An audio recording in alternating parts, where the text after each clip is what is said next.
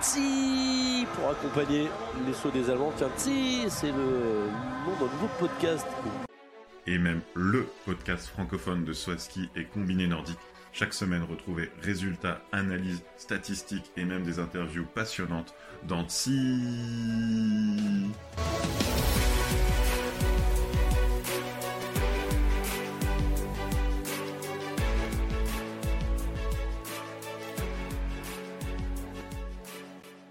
Bonjour et bienvenue à tous pour ce 33e épisode de TI, un épisode très spécial parce que c'est le premier épisode où on ne va pas parler français, on va parler en anglais. Et pour une très très bonne raison, on a un invité, un invité euh, allemand qui euh, travaille et qui euh, est un insider du monde du, du C'est Louis Olour, donc je passe tout de suite à l'anglais pour discuter avec Louis et on espère que ça va vous intéresser. Hi Louis, good evening. bonsoir Romain, thank you. Ah, so, thank you. Bonjour, bonsoir. And uh, so I just say that you are inside the world of ski jumping. That's why we want to, to talk together this evening. Uh, can you just do a short introduction? Who are you? Yeah, my name is Luis Holuch. I'm uh, 28 years old and I'm a sports journalist uh, from Germany, actually. Uh, I got into ski jumping at very early age uh, when I was yeah just like si sitting at home as a kid and uh, watching it on on TV. And back then, obviously the big heroes in Germany were uh, Martin Schmitt and Sven Hannawald. So that were my uh, idols uh, from very early on. And uh, since I had no chance to actually practice ski jumping myself, but always admired the sport. I was thinking like, yeah, I'm not gonna be a professional athlete, so why not be uh, a journalist? And that's uh, how I made my way into yeah that uh, genre sort of. And um, yeah, I'm a freelancer, so uh, basically working for different uh, companies and organizations. And um, yeah, I'm I'm glad uh, we we met and have a nice talk about ski jumping now. Yes, thank you. And uh, you already answered a few few questions. So one of the questions was why you you you like ski jumping, and so you are really lucky in Germany to have uh, famous and really great uh, ski jumpers. And are you in a region where people practice ski jumping, or from the TV you you saw it first? Yeah, I mean, uh, my my hometown uh, Bielefeld is uh, located at uh, 100 meters above sea level, so we don't have real mountains here, barely snow. So um, yeah, I don't think there's anyone in that region practicing ski jumping. But the good thing is only around one and a half hours uh, to uh, to Willingen, for example. So it's not that far away from from mountain regions, and um, yeah, that's that's actually the closest connection I have uh, with the sport. Otherwise, obviously, I have quite some distance to go to see any any mountains or ski jumping hills. And and why, what I am curious about is uh, when you were a kid in, in Germany, uh, do you speak of ski jumping and ski jumpers as we speak of football players or handball players? Uh, are the are the jumpers really really famous, or uh, it it stay in a in a small box? Mm, I, mm, it's it's uh, it has changed over times. I think back then uh, when Schmitt and Hannawald were like mm, let's uh, let's put it like uh, the, the, Backstreet Boys of of winter sports sort of um, they were really popular in Germany so I I think like uh, um, it wasn't that rare that like 10 million people were watching ski jumping back in the day at like regular World Cup competitions. So they were really really famous back then uh, even in regions where they don't have uh, any mountains. Nowadays it got a bit less but uh, still ski jumping is like in the top three of uh, winter sports at least here in germany. And uh, overall all sport is it in the top 10 or yeah top 10 for sure. Yeah yeah definitely. Okay.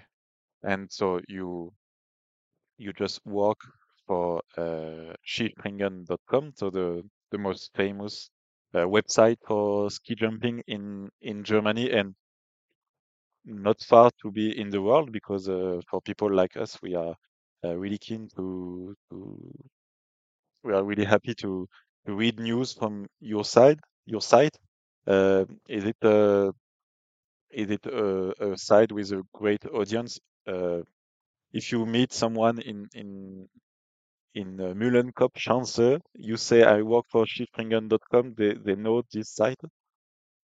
Yeah, yeah, absolutely. Uh, and it, it's it's uh, somehow funny that it doesn't really matter if it's like people from the inside circle of, of ski jumping, so like uh, people working at the ski club or uh, officials, uh, athletes, and coaches, but also like just regular, not even regular fans, like people who who go like to to a ski jumping event once a year or something, which is uh, not that much in in Germany. So um, yeah, people know know this site, and uh, I think over the past uh, couple of years, uh, it also has grown. So we notice it a lot, especially during Four Hills tournament. That sometimes uh, we have so much traffic that the website is actually uh, collapsing from time to time. Also depending on uh, what is going on there. So um, yeah, I'm working there for almost five years now, and yeah, it's it's it went pretty pretty good so far. And your second activity uh, I know from you is the Flug Show. So you're the host of uh, the, the most famous podcast about ski jumping uh, in in Germany, and and I can say to you uh, that you're a great inspiration for us. That listening, I was listening the the podcast Flugshows, and and I told myself it's uh, so nice to speak about ski jumping. I want to do the same and uh, so thank you for that. And uh, you have you have pleasure to to record the the podcast Flugshow every week.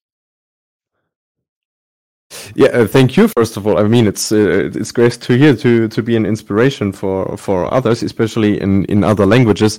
Uh, even though, um, as especially the listeners might have noticed, my my French is not um, good enough to participate in a proper ski jumping talk, but. Um, it's it sort of was like a uh, a quick idea during uh, the first COVID lockdown. We were thinking like, mm, it's it, it's hard to to cover ski jumping in the way we used to, but we absolutely love talking about it. And there was no ski jumping podcast back in the day about it, so we we the the three guys of us, so uh, Tobias, Gernot, and myself, we knew each other from from uh, from another podcast project, and then we're just like.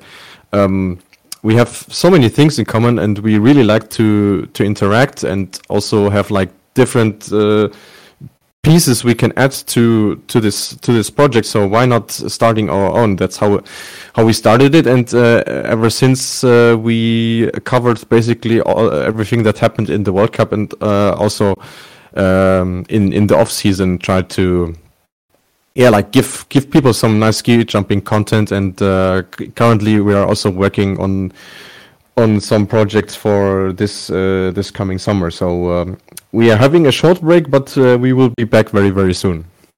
It's it's normal. It's the off season for everybody except me because uh, it's the first season and we want to do a lot of things, but uh, we can understand. And uh, what I really appreciate with the Flug show is that uh, women ski jumping and men ski jumping are 50-50 and uh, that's really nice and uh, one more time an inspiration.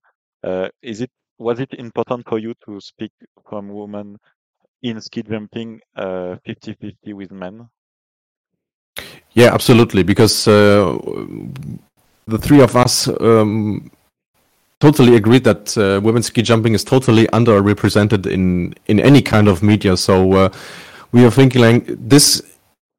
Uh, on on one page, the women totally deserved to be equally covered, and on the other side, it could be like a, a nice benefit for us to have like this uh, sort of expertise and uh, deeper look into the thing. And I think everything that happened within the last three years. Um, yeah, justified our decision, our approach, because we, especially this past season, we noticed that there's so much going on in in the women's uh, side of the of the circus that it actually made more fun to talk about development in in the women's uh, section because it was not that predictable as as for the men's. Uh, obviously, for the reason that uh, there was this one dominating uh, guy in the in the men's circuit with Halvor Egner Granerud, and uh, on the women's side there were lots of new stars and uh, new faces coming on. So that was uh, that was really fun to cover, and I think. Um, uh, the the approach is both appreciated by by the athletes and also by by the listeners. And, and they clearly deserve to be equally covered. And when we watch ski jumping, you cannot see the difference. Okay, there is one or two kilometer per hour at the the jumping table, but after it's only ski jumping. So uh, I fully agree with you. And uh, and uh, one more time, thank you for for them. You were uh, in uh, in Hinterzarten for to cover the World Cup, and in Vikersund for the first ski flying. You want to speak about this event? Uh, from the TV, it looked amazing. And uh, what was the feeling uh, at the bottom of the hill? Oh, uh, it was crazy. I think it was uh, the the most emotional and also most intense uh, experience I've ever had at a ski jumping hill because um, it all started with the cancellation on on Friday because they had like 30 centimeters of snow overnight, so it was no chance to have like a a proper training day. Um, and then the excitement grew even more until uh, Saturday, until they finally could make their first jumps. But it for me, it appeared like they did nothing uh, different compared to like regular events. So that that already gave me a good feeling. And when I saw their smiles after the first round of jumping, which was like just testing and see how they can get going with the with the flow and the hill. It's it was it was totally amazing. And uh, um, this feeling of like achieving uh, such such a great thing, such an historical event, uh, especially was was absolutely great, and uh,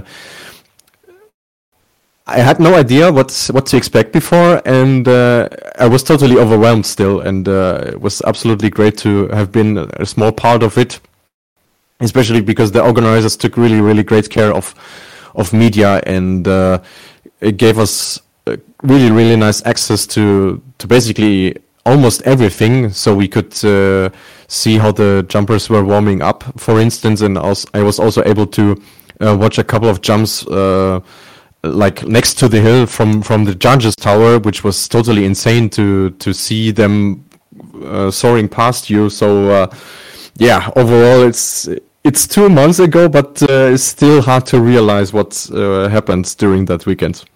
And your voice is uh, speaking for you. Your, your voice is still excited. And uh, just a, a small uh, anecdote: uh, we interviewed Joséphine Pagnier a few weeks ago, and you were uh, in Vikersund. She was not. Uh, she didn't fly good in, uh, so good as expected. The best jump was 100 and uh, 56 meter long. And even with this not so long jumps, he uh, remind us Vikersund as the best moment of the season. So can you imagine? he was not jumping as far as expect, expected, and still was the best moment of the season.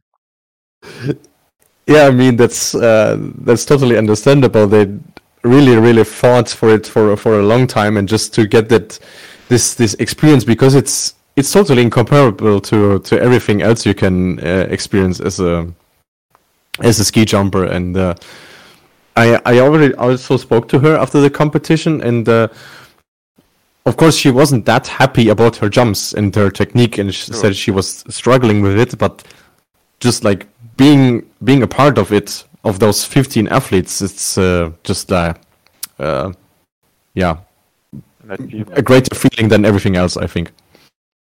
Okay, so that was kind of a long introduction, but uh, thank you for this. And I have a, like a small game for you. You will help us, French people, to pronounce the German names. Uh, okay. We try to do our best every every week, but I will say the first name. So if I don't say good the first name, uh, you correct me and you say the second name. There, there is no no trap. huh? It's just uh, to you to help us. Hi, Will. You join us, Yes, sorry. I thought it was tomorrow. Sorry. But no no big deal. We do, just did the introduction and we are going to the pronunciation. So it's good that Okay. you are here for to listen. So, uh, Luis, uh, Markus, Eisenbichler, okay, Karl, Geiger, Konstantin, Schmid, Stephan, Leyhe, und uh, I have in mind Philipp, Raimund, okay, oder Felix Hoffmann, Hoffmann. Okay. Uh, let's switch to the to the woman. So the first one is Katharina. Well, now we have to say Schmid. ah, that was the next question. So and okay, so it they, uh, she will change uh, her name. Yeah, exactly. She uh, married her longtime boyfriend, and uh, his surname is Schmid, and uh, she took it over, so she will be Katharina Schmid for the new season. Uh, I really like uh, Althaus. I, this name was. Uh, I like this name, Althaus Vieille Maison, if you translate in French. And uh, okay, so it will be Katharina Schmid, uh, Selina, Freitag, alors, uh, Pauline, Hessler, Julian, Seyfarth, äh, Anna, Rupprecht, okay, und äh, Josephine, äh, Laue. okay. So, Will, we are not so bad. No, I mean the the names you said were uh, absolutely accurate.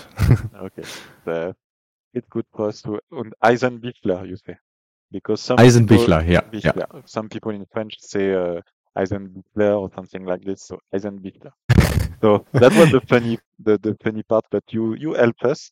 Um, so I, I go back to the, the question about general ski jumping in, in, in Germany. Um, you you already talked about this uh, a little bit earlier, but um, if you are in Berlin, you meet someone in the street and you ask him to speak about the one ski jumper and one ski jumper woman. Uh, Mhm. Everybody can say names. Mm, maybe not maybe not everybody, but I think if you like ask uh, a hundred people, I would think like sixty to seventy would be able to to name at least uh, one name. Yeah. Will, if you have the same feeling as me, I will say in French, in French, one percent. So you you can see the, the big difference with with France. You always talk about the TV uh, TV audience, so it's millions of people every weekend. Mm-hmm. Yeah.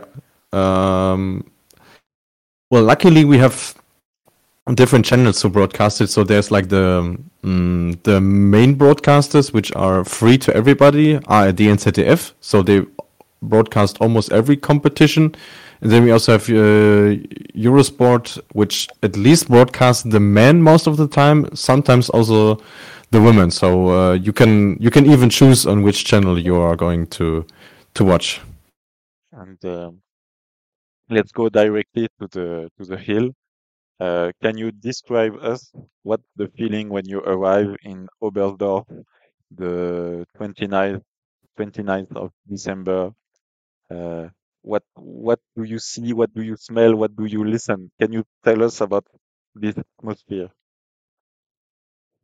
Um, that's uh, kind of hard because I've never been to Oberstdorf on that Oh, very, very so day. To Willingen, so and okay, uh, well, Willingen is is a very unique case, uh, even in Germany. Um, it's, I, I mean, Willingen is like a very, very small uh, village, so people actually have to walk to the hill. So there's like a big column, sort of, of people uh, walking to the hill, and it's uh, thirty thousand spectators there. So it's a huge amount of people on a very respectively very very small area but uh, you see lots of flags uh, Ger- German flags, lots of hats, um, very mixed uh, audience. So like uh, from yeah young kids until maybe mid seventies, mid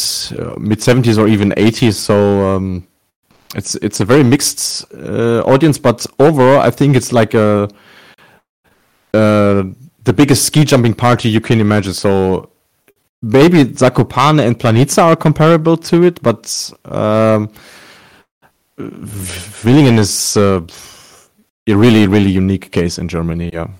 And my souvenir from German hill, uh, most of them they have Bratwurst in my souvenir and Glühwein and uh, Mhm. music, German music. It's unique. You you have this music that every people are uh, singing at the hill. So uh, Sweet Carolina uh, uh, und so weiter and so on.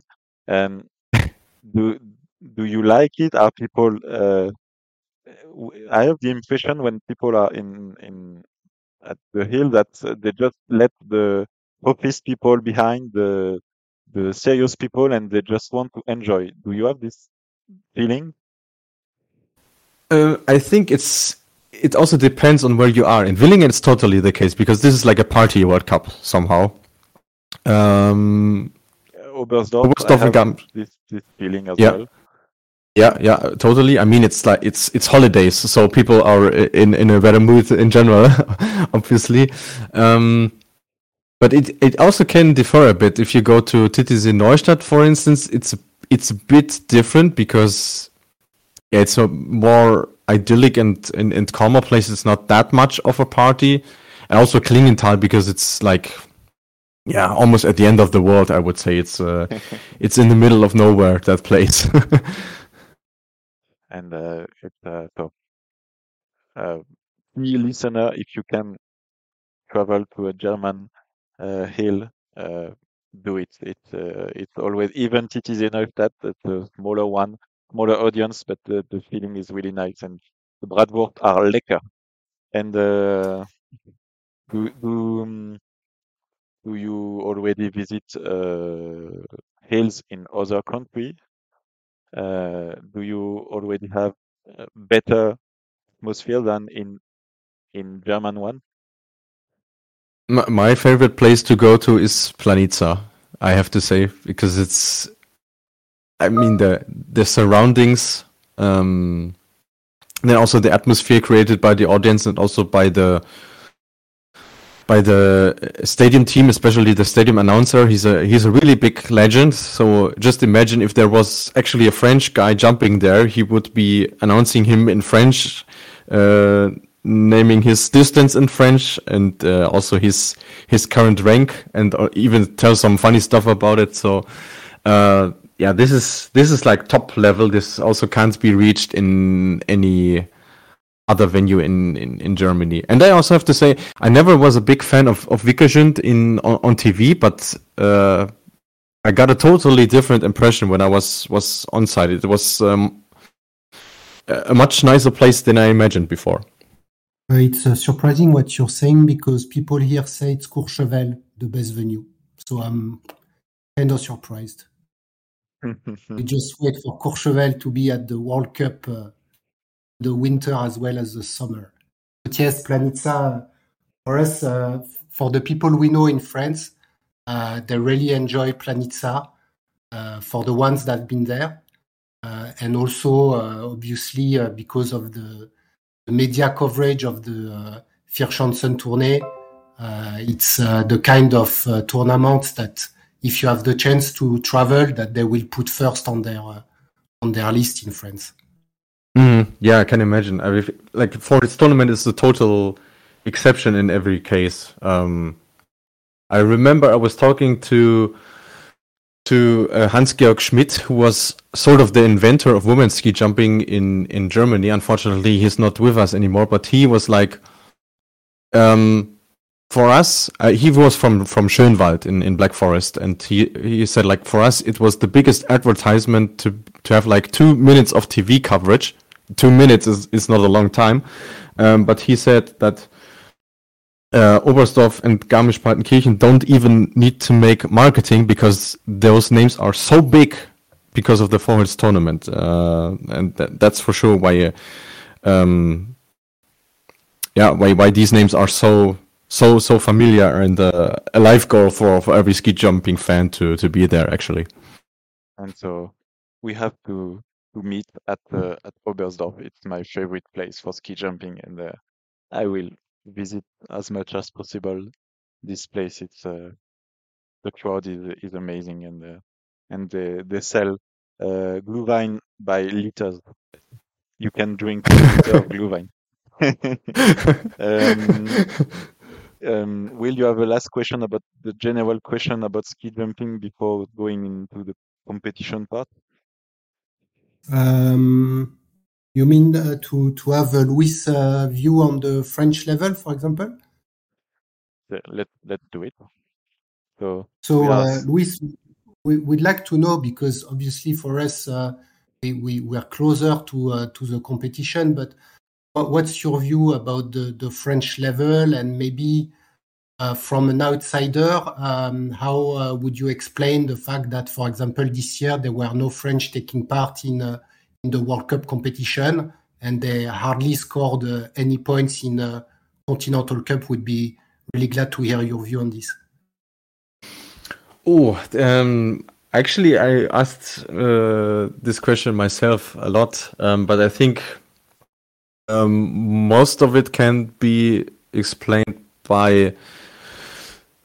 I think it's it's also a lack of of interest by the by the federation. Maybe be, maybe they think it's it's not worth to put uh, much effort into it because the perspectives aren't uh, so great and the um, the staff personnel they had before um, wasn't staying there for for a longer time. So uh, also they must have felt that it's it's it's really hard to bring any athletes uh, up to the World Cup um, also from my perspective, I think lack of money is also a, a big issue because uh, without uh, any investment, uh, you, you just can't uh, gain any anything in that, even in that sport, even though it's a relatively small one. So um, that's also for sure part of it. But um, I think the the infrastructure you have, like with uh, Hills in Courchevel and also Chaux-Neuve, isn't that bad actually. So it's it's something you can start from. Um, and I also think that uh, the way the women's team is working should be an example also for the for the men's team. So uh, I would hope that it it, it changes somehow, but um, I barely had anything from the French men's team uh, past winter, unfortunately. Well, to be honest, this year there there is a change of coach and uh, uh, not coach but the federation director, and they've decided to merge the women's team and the French team together.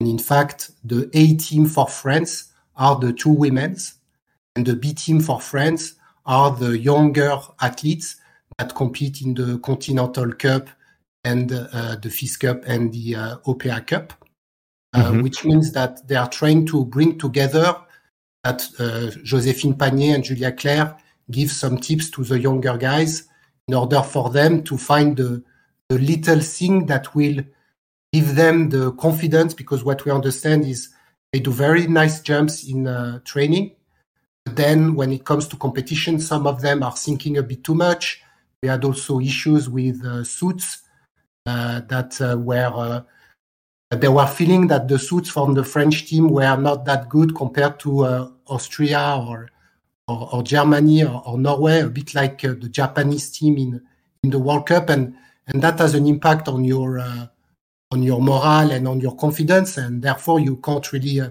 compete. So now they are switching a bit, but uh, we are we have very high hopes, and especially you know our podcast is also covering at the moment uh, Nordic combined and the Nordic combined this year was excellent with two athletes in the top 15 and we had some podiums and Nordic combined is half uh, ski jumping so We can't mm-hmm. understand why the best ski jumpers are going to Nordic Combine because they train on the same hills as the special jumpers.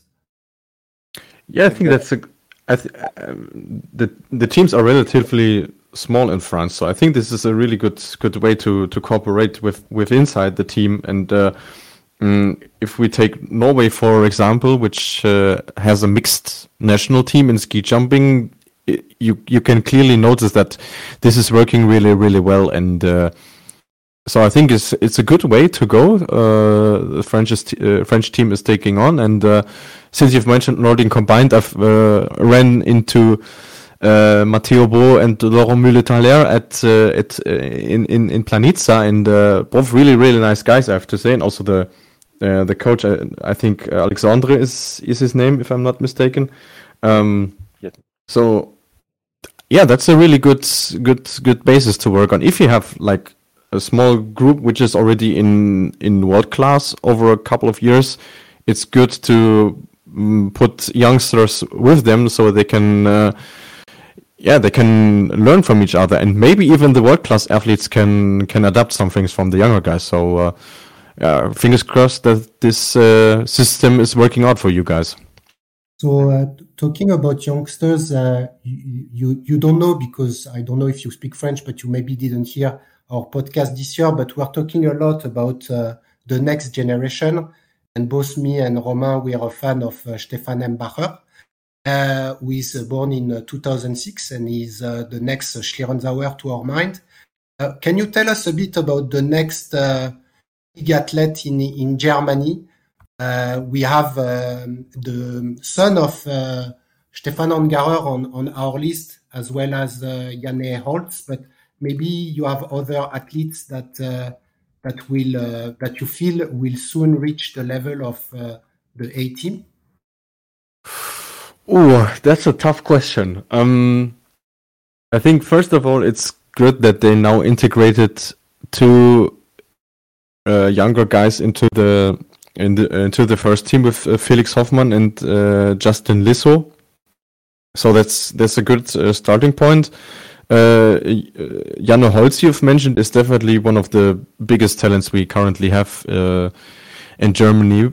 Um, I have seen him jumping on a few occasions, but not that much that I can really say that yeah, he's going to be the next the next big thing. Also because uh, in the past couple of years, it was really really difficult for youngsters to to reach uh, the A team. So if you compare it to Austria, for instance, and this is also a big thing we are criticizing uh, in Flugshow a lot, is that um, we didn't really make it that far. Um, we don't have a guy like Daniel Tschofenig, for example, uh, that is uh, born in, in, in 2000s and uh, made it into the top 10 of the World Cup within two seasons. And that you've got, uh, you've got Spiewak mm. ah. Luca Roth. You, Luca Roth. You, uh, it's it's funny because uh, Luca Roth is has same um, has a sense in France because uh, so just forget about it. Uh, just in um, uh, when you average jumper in Germany and average jumper in France, uh, you will not have the same career. If you if you are in Germany, you have the best suits, the best shoes, the best skis, uh, the best uh, uh, hotels, and so on. Do, do you have um, we a lot of people talk about the top five or top six countries, and if you're German, you have an advantage because you are with the big federation and you have uh, they have money to invest in in ski jumping. Do you you believe in in this, or do you think that if you from Bulgaria you have the same chance as in for Germany? No, the way uh, ski jumping as a whole discipline is at the moment, uh, it's not equal chances for for those cases. You definitely can reach more in such a such a big country and uh, I think even within these top six you've mentioned, there's there's uh, smaller differences. For instance, if you mm, in in in Norway, just like a, a, a very popular example at the moment, uh, Robert Johansson was kicked out of the national team, so now he has to pay everything by himself. If you get kicked out of a national team in Germany, you still are an uh, employee at uh, federal police, uh, customs, or army or stuff like that. So you have like a mm, basic insurance sort of. You have a you have a salary and and stuff like that. So you can uh, put your focus more on on your professional sport and don't have to worry about covering your costs as much as as Johansson has at the moment. And so it's the same for for people from a, from a smaller country like uh, Bulgaria or um, probably also in France at the moment, uh, sadly. So uh, you definitely have an advantage if you if you come from a from a nation like Germany or Austria. You, you know what we don't like uh, in France, and especially we had one athlete from your country who was not good enough to jump in the World Cup, so he was always coming in the lower levels. It was because he was too good. Uh, we were calling him the Dream Breaker. It's uh, Martin Hamann. Because every time he was coming and he was winning, and in fact he shouldn't be allowed to jump because He's he's, he's 25 older. years old and he Yeah, was yeah. jumping in I'm sorry, Cup. no, no, no, no. So I, I was against him to jump. He needs to stay in the Continental Cup. Where is he going in the FIS Cup and beat guys like Mathis Contamine? He, he, he, he broke our dreams, Martin Hamann. It's kind of a joke, but not on, totally a joke, in fact, because uh, you you have jumpers of 25 years old we are which are in this cup all winter long. Oh, how is it possible? Because uh, those get they have money from the the federation. Do they pay? They they live from ski jumping in in this cup, so the the third level in in the in the ski jumping. How is it possible? We don't say it's not good, but it's surprising. In France, if you're 25 years old, you are in World Cup or you are doing something else. In fact, Mm, yeah, I understand uh, what you mean, and I also feel like it's not not hundred percent right because this should be like a, a development series and not a series for, um, let's say, people who previously jumped in in the World Cup but are currently not not good enough for it. So it's uh, it's a spicy question, but uh, in in that case, it's like they they are part of the of the squad system of the federation and they nominate for for those uh, competition categories. So they say like uh, six people go to world cup another six to continental cup and uh, well who is who is the the rest of it? Uh, those uh, guys above 20 can't go to to alpen cup anymore so they have to go to fis cup and that's that's how it is sometimes But it seems that um, so there were quite a, a lot of move between the World Cup and the Continental Cup. So, for example, Pius Paschke started in the World Cup, then he was demoted, and Raimund came in. But then it feels that, for example, the younger guys like uh, Ben Bayer or uh, Simon Steinbeicher, they are too young, and they they won't won't the the German coach won't give them a place unless they're really a huge talent. Do you agree with this or not? That they they really apart from Raimund, it takes time for the German because of the density and because of guys like Martin Hamann or uh, or uh, I don't know David Siegel. Because then what do you do with David Siegel and Martin Hamann? So you keep them until when? Until they get retired? Like Pius Paschke is gonna jump again in Continental. So he, he's taken a spot from a younger guy. It makes like a a, a traffic jam, no? hmm yeah for sure What do you and uh. Yeah, yeah. Like I said before, this is definitely um, a mistake which has been made in the past couple of years, and it also is the reason why, especially in last summer. So, like one year ago, there were like I think it was ten jumpers who retired because they were like, "Yeah, we jumped in Continental Cup for years and don't see any chance to reach." Uh, the World Cup level because we don't we don't get uh, any chances. So it's also up to a head coach in in that case. And uh, but I feel like he realized that he made the mistake because otherwise Hoffmann and Lisso wouldn't have been nominated to to the A team now. So maybe eventually something is happening, but uh, if we compare ourselves to Austria, which Germans really like to do a lot, especially when it comes to winter sports, uh, they have definitely made the worst job uh, in the past couple of years. Because, like I said, we don't have guys like uh, Daniel Tschofenig. Um, and also don't see any German Daniel Tschofenig coming up in the next, next couple of years. So uh, there's definitely uh, some stuff to do. And um, Interesting. What- then what- uh, we had a, a few questions again about the, the German um, auditors to, to, to know what you think about it. So, you know, Horngacher was a bit criticized on, on French TV. Uh, what's your view uh, about him, apart from what you just said, that uh, it took him a bit too much time to switch a bit the, the places, but at, uh, until uh, I think the mid-season, only Karl Geiger had reached a, a podium. I don't feel that it was a success of a season for Germany, but he's still going to be the coach for next year unless something has changed. Uh, what's your view about him?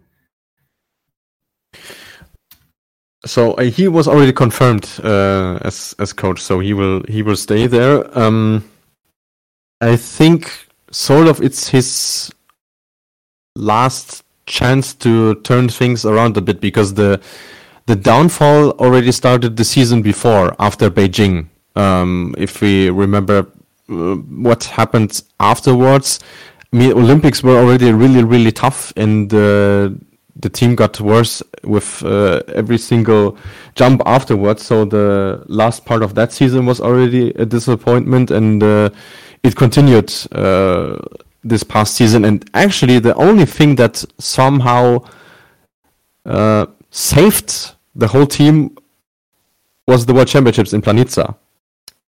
The two medals of Geiger and uh, and Wellinger, but uh, they really covered the weakness they had all over the winter because they scored those medals on a normal hill. And that norm- normal hills aren't really present in the World Cup. So that's definitely a thing to criticize. But I also understand why the Federation is giving him uh, another chance. Um, also, because there were, was no really other option uh, beside him. But I think if uh, the trend and the season is continuing the same way as the last season ended, um, it's it's definitely time for a change because you have then uh, World Championships in Trondheim coming up, and the season after is already um, an Olympic season. So if you ask me for my personal opinion, I would have changed uh, the coaching stuff already this season because you could uh, work without any pressure because there's no real big event besides the Four Hills tournament this season. But I also understand why they didn't do it. But so, uh, what will be the role of uh, Werner Schuster and Ronny Hornschuh in the new uh, team? Uh, so Ronny Hornschuh is going to be the new B team coach. Um, he is going to take uh, over that uh, that role, and uh, Werner Schuster was nominated as head coach of youth. Uh, that was a position which didn't exist before, which is also a bit strange because. you definitely need someone who is responsible for that. So that definitely were two good moves because uh, Hornschuh showed what he's capable of uh, in in Switzerland. Um, that team made really good progress over the past couple of years, especially the past season. And uh, Schuster said he didn't want to work as a head coach um, for now, but uh, he worked in Stams at the at the Skigymnasium there, so that's definitely a, a good pick they have made with Okay, so uh, we will Uh, write in the papers that Hornschuh is the next coach for Germany. Thank you for the for the information. And um, I'm we had a discussion uh, during the season, and uh, it will be nice to have you you your feeling. Um, who- Horngacher uh, doesn't look really friendly. He's probably really good and competent, and had a lot of skill to learn ski jumping to someone. But he doesn't look really uh, really friendly. He's not smiling a lot. And if we compare to other uh, countries like uh, Norway with uh, uh, Poland this year with Thurnbichler, Austria with uh, uh, they all look smiling, nice people. We we have the impression that they care about the the mind of the jumper and not only the the skills. Do you have this feeling, or is it uh, not true? I think there's two versions of of Horngacher. There's uh there's Horngacher in in in media and uh, like um, representing. Um, on on his very good days, he, he can be a really really funny guy and also make make some jokes. But uh, you easily notice if something isn't working according to his plan. So that's he's not really good in in hiding that. Um, but on the inside, from what I've I've heard from from the jumpers, that he, I mean, he was a world class ski jumper before, so he knows what the what the guys are going through. So that um, that uh, system, uh, I would like to call it like that, is is working according to to the jumpers, and they pointed out that especially during the four hills when uh, yeah everything was falling down the cliff, sort of. So um, I th- I think he could work a bit on his um, his uh, communication with with media and also also with fans, but I think on on the inside when it comes to uh, coaching and uh, also be a psychologist somehow. I think uh, he's definitely um, a very skilled guy. Okay, um, okay, thank you. And you you introduce it. Uh, one of the the main question we have from friends is, what's wrong with the Vierschanzentournee? What's wrong with the Four Hills tournament? Uh, 21 years without winning in Germany most of the years, uh, Euro jumper have good performance in Oberstdorf. Severin Freund won. Uh, Karl Geiger won in the last five, six years. So what's wrong and what is avoiding you to, to win one more time? ah, um, well, obviously, there's not just one reason, uh, and it's not not the same every single year. Uh, I think Freund is definitely an exceptional case because if he didn't jump against Peter Prevc in that season, he would have won the fourth uh, tournament in every other season with the points he scored there. Um, he was really, really strong that year, even though it was the year after his um, his overall World Cup victory. But other than that, most of the time, um, it's either uh, they start to feel the pressure already during uh, or at, at, the latest in Garmisch-Partenkirchen, which is also very very tricky hill, especially for uh, those um, stereotypical German jumpers. So um, not that strong in flying, but uh, only on the uh, uh, athletical side, and this is definitely a challenge for German jumpers on that hill but at the latest then in in in Innsbruck. Um, and this is one of the biggest mysteries in ski jumping, I feel, because uh, especially both Geiger and Eisenbichler showed that they can jump really, really good in uh, in Innsbruck. Because otherwise they wouldn't have won medals, uh, uh Championships medals. Um, so uh, this is uh, something I really struggle to to explain with. But I think overall the hills are too different for the current stereotypical uh, German jumper, which I tried to to uh, describe before. Um, you introduced my next question. It's perfect. We don't uh, speak together before, but uh, one of the question was, uh, okay, uh, why German jumpers are pushers? They just push really strong and they don't fly so good. Uh, we agree with you. Karl Geiger uh, is uh, ski flying world champion, but it was a, winter ski flying, no no front wind, no no no heat wind. But why is it from school, ski jumping school, that your jumper learn to push a lot and and why uh, we, you do you have so it's it's uh, you know that you say Slovenian, they fly. You say German, they they push. And is it a, a strategy from the federation? Is it because the coach only know to to to, to teach how to push push hard? Can you explain us this point? um, there was actually a period where it was different. Uh, that was at the time when uh, Schuster was, I think it was Sch Schuster was still uh, head coach, and he noticed that they had some issues with uh, flying style and flying position, so they hired Jökulsøy as a flight coach, sort of. And uh, at the time he was there, he the guys totally improved and as soon as he left, uh, things went back to status quo. So uh, as it was before.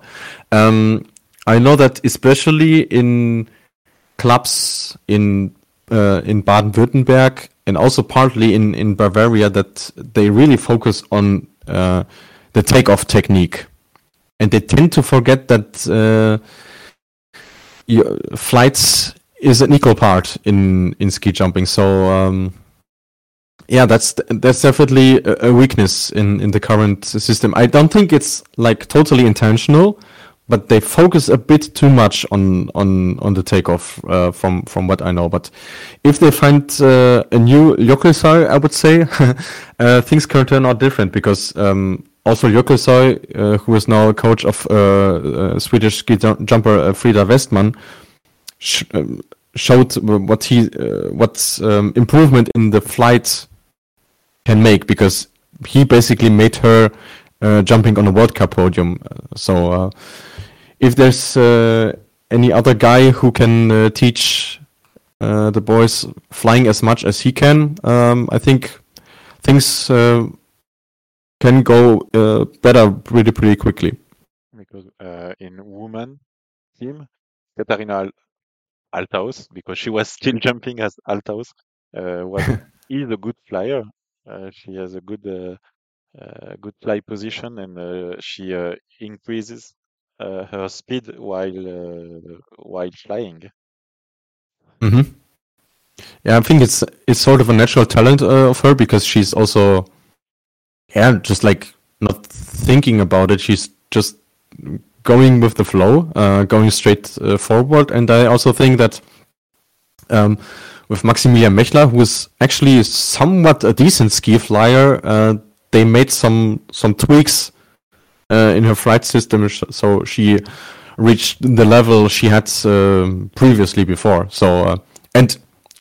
I, um, the most impressive improvement actually in, in the women's team under uh, Mechler was by Selina Freitag. Um, she uh, decreased the gap be- between the body and her skis by like um, more than 50%, and it had a huge effect on her results uh, this past season. She was really impressive uh, in in flight and not impressive at landing. And uh, we had a discussion every weekend, Will and I, say what was the position, the result of Selina Freitag with a good telemark. It, it was kind mm-hmm. of at the beginning was funny, but at the end of the season, I was I was sad of saying, okay, this time she was fifth or sixth, and uh, with uh, a good telemark with two or three points more, uh, she would have been one more time on the podium. Is it something that uh, he will uh, walk. You you you had discussion about this. Uh, is it possible to to speak with with her or with the coach about this point as a journalist? Yeah, for sure.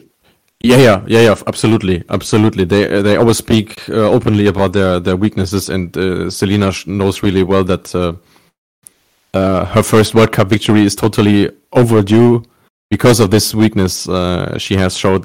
That's going to be the the biggest focus for the preparation of uh, the new season. But apart from uh, from Althaus or now Schmid, uh, they all know that's that's definitely their their weakness because uh, I think Althaus or Schmid is uh, one of the best when it comes to to landing in the Women's World Cup.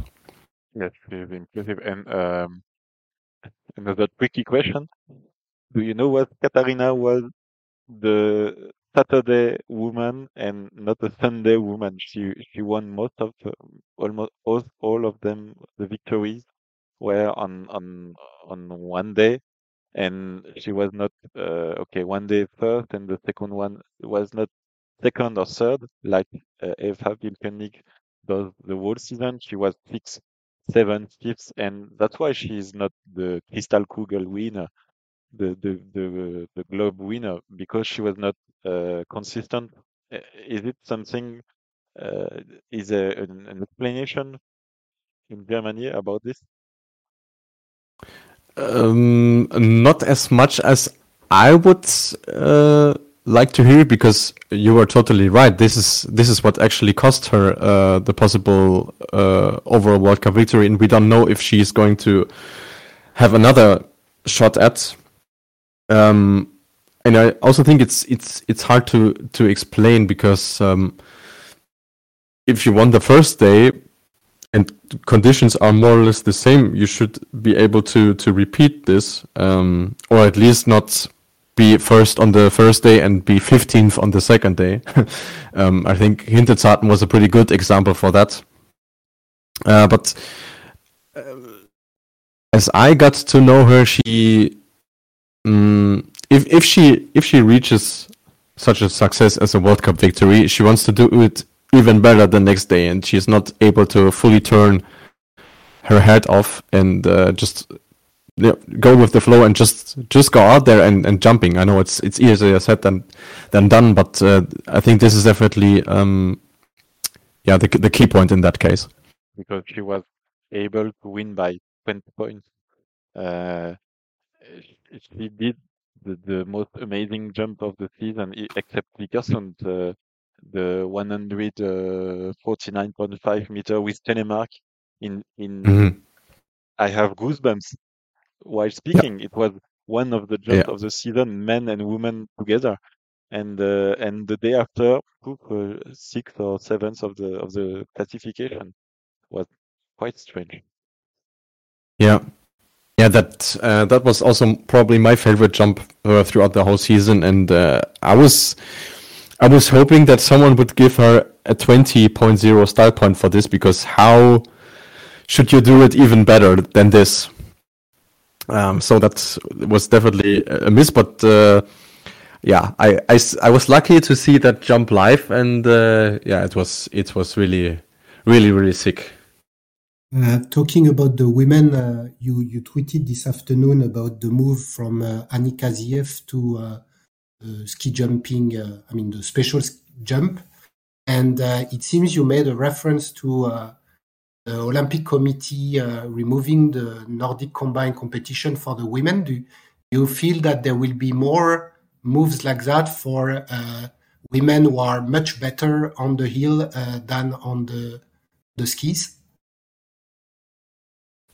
Mm, um, that's also a tough question because I think Sieff is sort of an exceptional case because um, I always thought that she was really one of the strongest uh, ski jumpers in, in the Nordic combined circuit, and I actually expected her to make the move a bit a bit earlier than thi- even a bit earlier than this. Um, but I can imagine something is going to happen like this if. Um, if you take like one of the top 10 uh, athletes from this best jumper trophy i can actually see that happen. Especially uh, when she's noticing that her ski jumping team isn't as strong and she could actually become a participant in the 2026 uh, olympics uh, like like Sieff uh, she has great chances to to be a part of that team and probably even be better than the current uh, specialized ski jumpers. So if any case like that is is appearing again, but um, Yeah, for us, uh, the o- the other case would be uh, Ryota Yamamoto in the Japanese team, but for Mhm. him, maybe this year it's it's possible, but before the Japanese team was so good that it would be difficult to make a place. But I would say, with all the issues they had last year, Ryota is probably now uh, could could make the team because to see him uh, several times uh, abandon on the skis just to secure the uh, best jumper globe was a bit strange for uh, a sport where you have two parts, one uh, jump and one ski.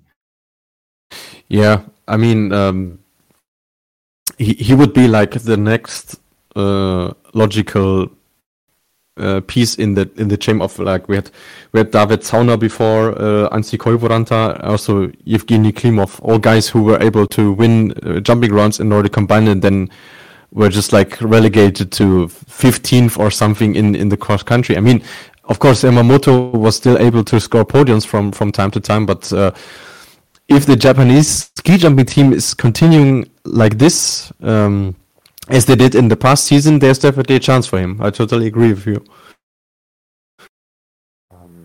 And for us, we hope the, the French stays in the Nordic combine because as good as they jump, I'm not sure they will win the Vierschanzentournee, but we still have, have hopes that they may uh, reach the top five in the in the World Cup uh, at least. Um, this spring, uh, the FIS, uh, the FIS, um, we move one uh, quota, one jumper for the, the biggest team, as like Germany. So next year you can have maximal six jumper in World Cup. It was seven this year. Um, what's your feeling uh, personally, and does uh, the the people in, inside the federation, the jumper, speak about this? It's it because we were speaking about uh, uh, traffic jam before for the Mm. A team, and this rule will make the traffic uh, more dense. Yeah, absolutely, and uh, this is also why I totally agree uh, disagree with with that new rule because you don't help smaller nations by giving them a quota which they can't fulfill anyway. Why would need uh, why would Estonia need three quarter places if they only have two jumpers? So that that uh, doesn't make sense. I would pre- have preferred if they said like to the smaller nations you can't send you can send as many jumpers as you want or you, as you have. Um, but with the rule they made now, they of course it's a bit easier for the smaller nations to to reach uh, like top 30 for instance but overall you also make the whole product less attractive because if you erase uh, one jumper of the top 4 top 6 nations uh, the overall quality of the whole competition will suffer. So I don't uh, really like to see that change and I of course they will try it in the summer grand prix but i sincerely hope they will notice that this is not the way to go. Uh, But so- uh, we, we totally agree with you because in France we have three quotas and we never fulfill them. So you can give us another one. If the team is not good enough, they won't be sent and just finish uh, last. But what we hope, Romain and myself, is that the Continental Cup is uh, given a, a bit more emphasis because if you have one more jumper from each of the nation, it means that the level is already, which is already high because we, we did some stats with Romain, and every time you had a guy coming from the Continental Cup, he was always uh, making points in the World Cup. Uh, and it means that the level of this will increase, and therefore, the big countries like Germany, Poland, Austria, and I would say for us, the best would be that Eurosport uh, get the, the deal and that uh, they, they show it on TV, and maybe this competition would be uh, like a counterpart to the fact that you would lose one quota. That would be the trade off, you know, give a give a broadcast bigger. uh, for the the Continental Cup.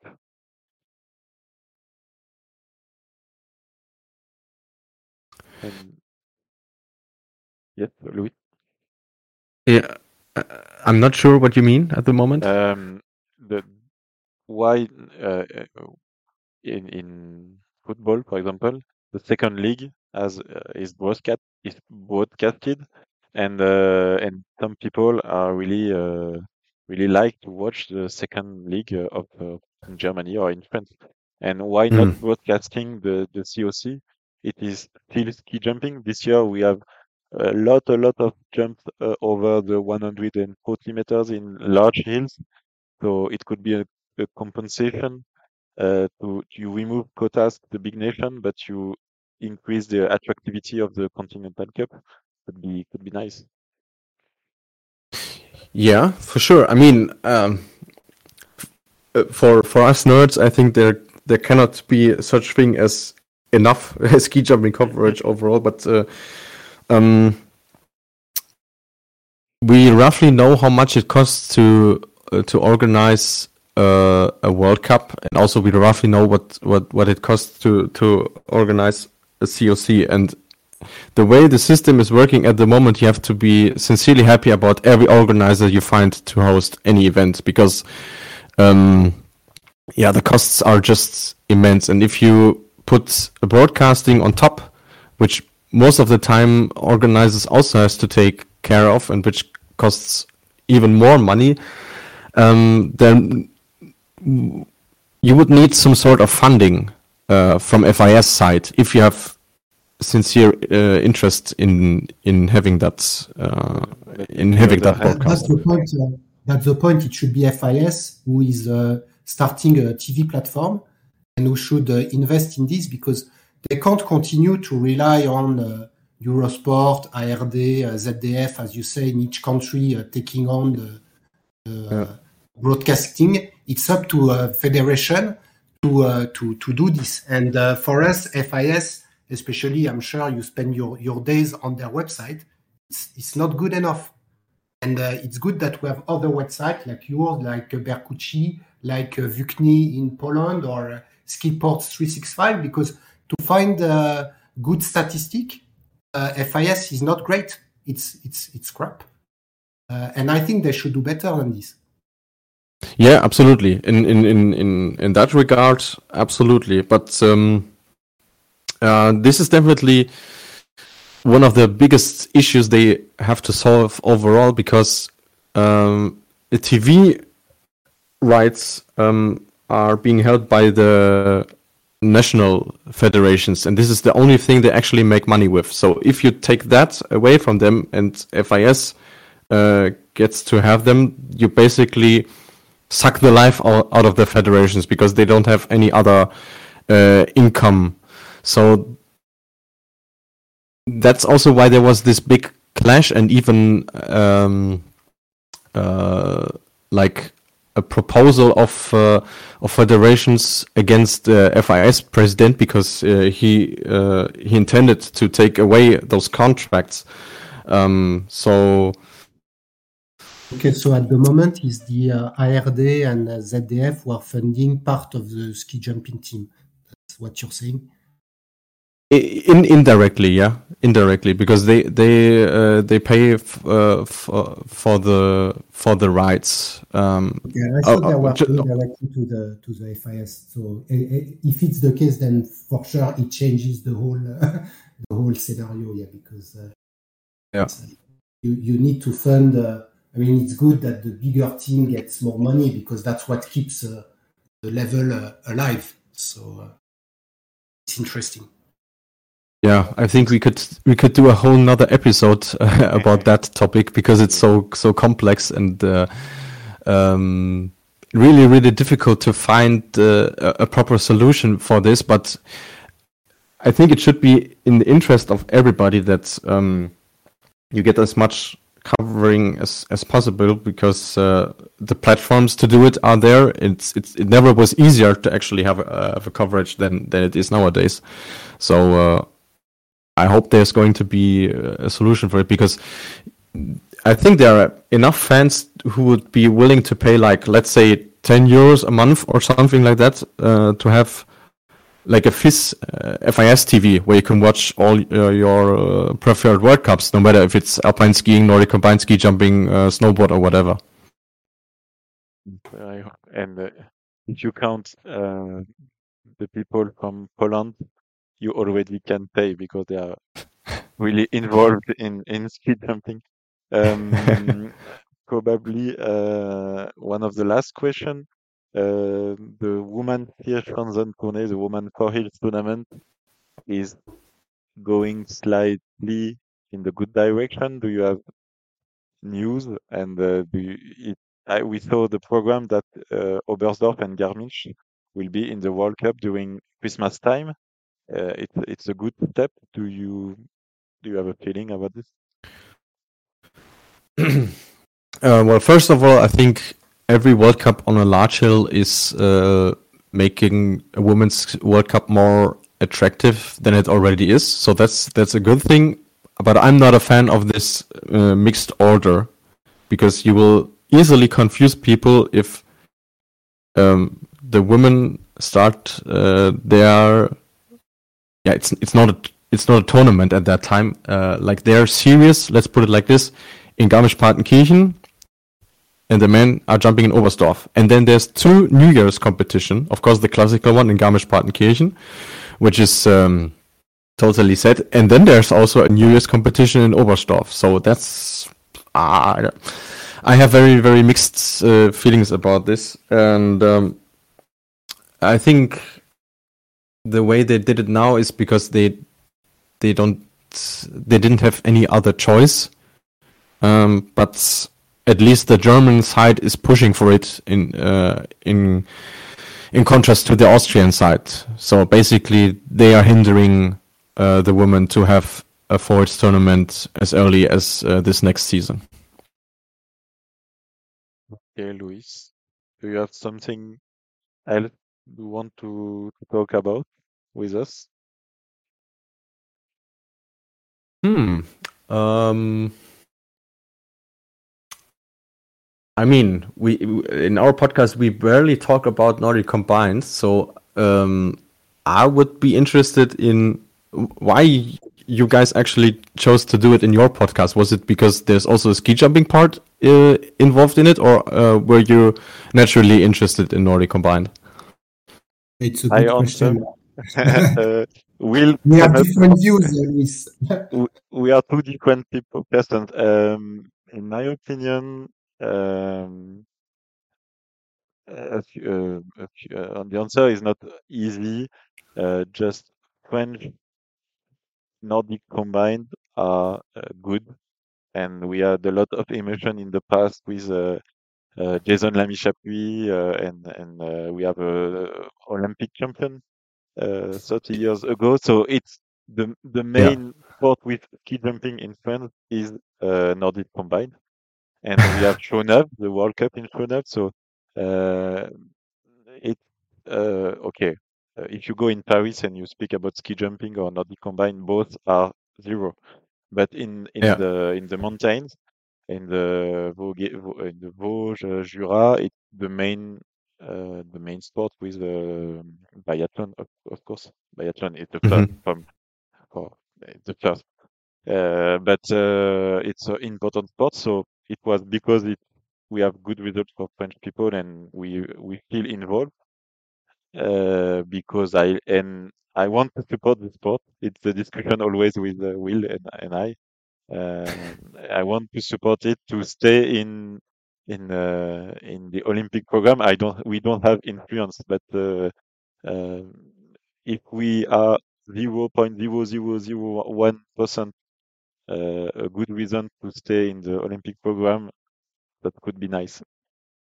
The, Okay. I, I, I the big difference between uh, you and us is you're, you're a professional, uh, and we just started this. And to be honest, in the beginning, uh, we said we would do ski jumping, and then we had fun, so we said Nordic combined. And then Romain told me, "Oh, you don't watch the Nordic combined women? It's fun. Watch it." And that we spoke about it. So all in all, it's just discovery, but at the end of the day, what we want to do is to uh, bring uh, as much uh, analysis as we can. And today, our uh, podcast lasts as long as yours, probably even longer, because we go in so much detail and even cover the national events in France. So we have to see next year how we cover uh, each discipline, or if we focus on some rather than others. But that's where we have different views and different uh, uh, way of uh, how, how we like the sports. So uh, so we'll see next year. And uh, Yeah. let's not. Uh, sorry, Luis, you, you want to say something? Yeah, uh, I just wanted to add that this is actually the nicest thing about uh, podcast as a medium because you can basically choose whatever topic you want. and uh, have no limits in terms of uh, duration or something like that. Yes, yes, it is. And just to come back about Nordic Combined itself, I I'm always sad because it's one of the most uh, exciting sports in in winter sport. Uh, the jumping is always nice to watch, and afterwards you are the best jumper before, and the big guys, the tall guys uh, with uh, heavy legs trying to come back and you have a, a, sheep and a lion and the sheep want to stay alive and the lion is coming back. But uh, this time he can because the the snow is uh, is uh, is wet. So it it is an advantage for the the cross country skier and this time it's a flat uh, flat cross country and uh, it's an advantage for the ski jumper guy and so on. And it's really exciting at the beginning of the race. Okay, you have Jarl Magnus Riiber, but uh, most of the time yeah. you cannot say the, the three people in the podium. Uh, in uh, ski jumping this year, with five guys, we we did the the the, the, the statistic. It was like 60, 70 percent of the podiums with five guys. In in Nordic Combine, uh, if the there are groups, sometimes not group. If you alone, you will uh, have no chance against a big group, and so on. And I, I really find the cross country races really really exciting, and um, I like Nordic combine. It's uh, nothing else to say.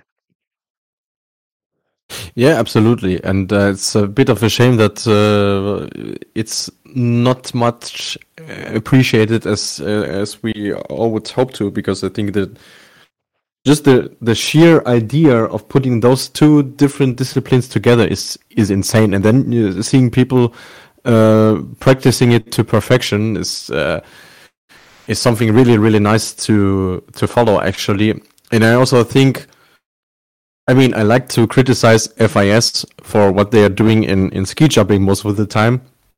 But on the other hand, I think the uh, FIS officials in Nordic Combined have done a great job in the past couple of, of years and also the uh, the way they represent the the sport and also on social media is, is, is really cool. So I would hope that uh, interest and appreciation for that discipline is getting higher in the next in the next years. So, do you know a German-speaking podcast about uh, Nordic Combine? Uh, not a, a, specific one, no. So it's something we have to create.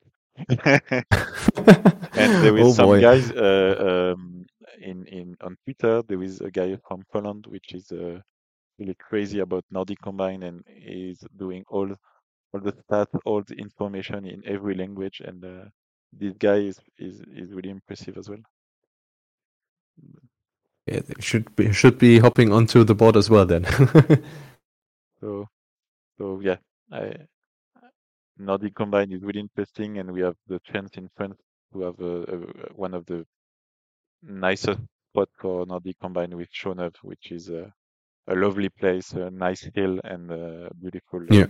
uh, atmosphere as well. Uh, the the the the five thousand people cheering and uh, and uh, having having fun. It's the only moment in France where so much so much people are watching ski jumping. Yeah, I think this it's uh, it's definitely in the top top five uh, World Cup venues in in Nordic combined. Yeah, absolutely. And so just uh, want to thank you for taking time with us and sharing all your knowledge and, uh, and your feelings about uh, the, the, ski jumping. And thanks to you, we know more about Germany and uh, and the German system. So thank you very much. Yeah, thanks for having me. What uh, was a great talk with you guys. Thank you, Luis, and uh, we'll make sure to uh, to give you the link to listen to to uh, to what you've said, and uh, and if you want us to uh, to do it on on the Flugshow in German, Romain is bilingual, so. Almost. definitely, definitely gonna share the the show on my on my social media for sure. Uh, uh, Thank you very much, Luis. it's a pleasure. And uh, I do the, the last word in French. Euh, Louis a fait des tableaux impressionnants de tous les meilleurs sauts euh, de chaque de chaque sauteur, euh, hommes et femmes, avec donc tous les records, tous les records nationaux. Euh, c'est des tableaux qui sont sur le site euh, Skifrongsanze. Euh, on vous mettra le lien parce que c'est vraiment des tableaux euh, qui sont euh, impressionnants et vous pouvez voir les tous les records de tout le monde. Donc euh, c'est aussi euh, ça que Louis nous a permis euh, d'avoir et on le remercie aussi pour ça. Merci beaucoup. Goodbye. Thank you. Auf Wiedersehen, Louis. Merci beaucoup. Merci.